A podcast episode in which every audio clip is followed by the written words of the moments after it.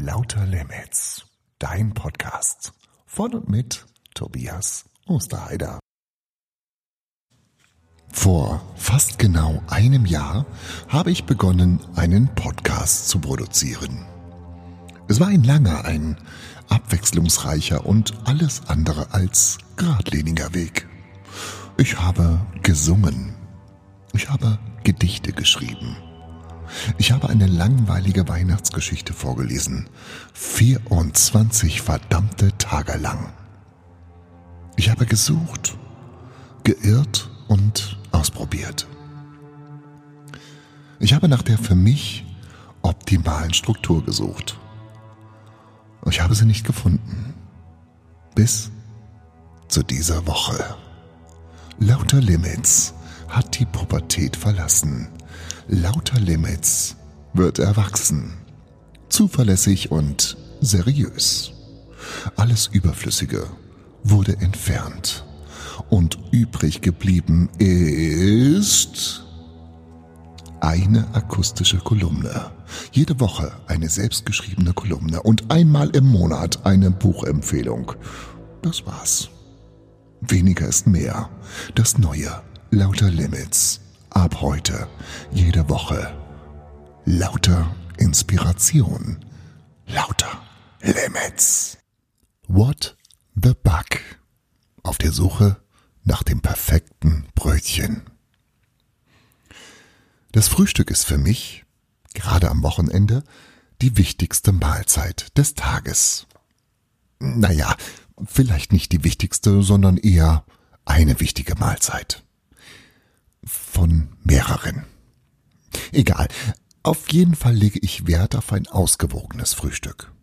Grundlage, Basis und Kernelement eines solchen Petit Déjeuners sind Backwaren. Brötchen, Schrippen, Semmeln, je nach regionaler Zugehörigkeit.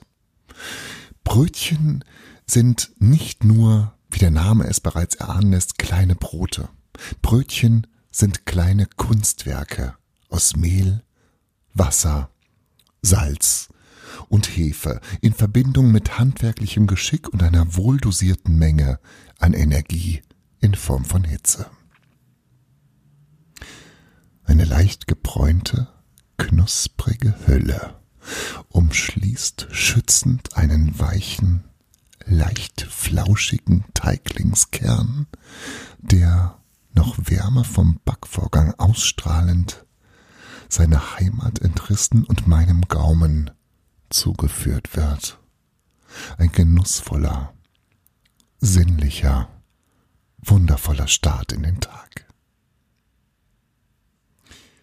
Das Handwerk des Backens zu erlernen ist ein langwieriger und mitunter überaus komplexer Prozess. Drei Jahre dauert eine entsprechende Ausbildung.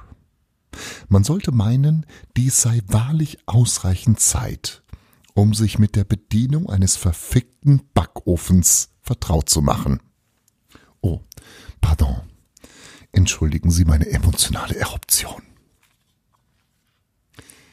Als ich vor einigen Jahren nach Frankfurt gezogen bin, war Großbritannien noch in der EU und es gab in akzeptabler Laufweite meiner Residenz drei Backwarenverkaufsadressen. Nach mehreren Blindverkostungen diverser Brötchenproben aller drei Bäckereien entschieden meine Frau und ich uns für die Bäckerei mit den leckersten Brötchen. Ungefähr ein halbes Jahr lang war unser Wochenendfrühstück gesichert. Dann stellte ein übereifriger Kontrolleur fest, dass wohl einige Ratten genau diese Bäckerei zu ihrer neuen Heimat auserkoren hatten, und so wurde sie geschlossen. Ohne uns wenigstens vorher mal zu fragen. Nach Wochen der Trauer und nach Überwindung des Loslassschmerzes wurde die zweitleckerste Bäckerei unser Hoflieferant für Backwaren. Mehrere Kunden wechselten ebenfalls von der Rattenbackstube zur Alternativbäckerei.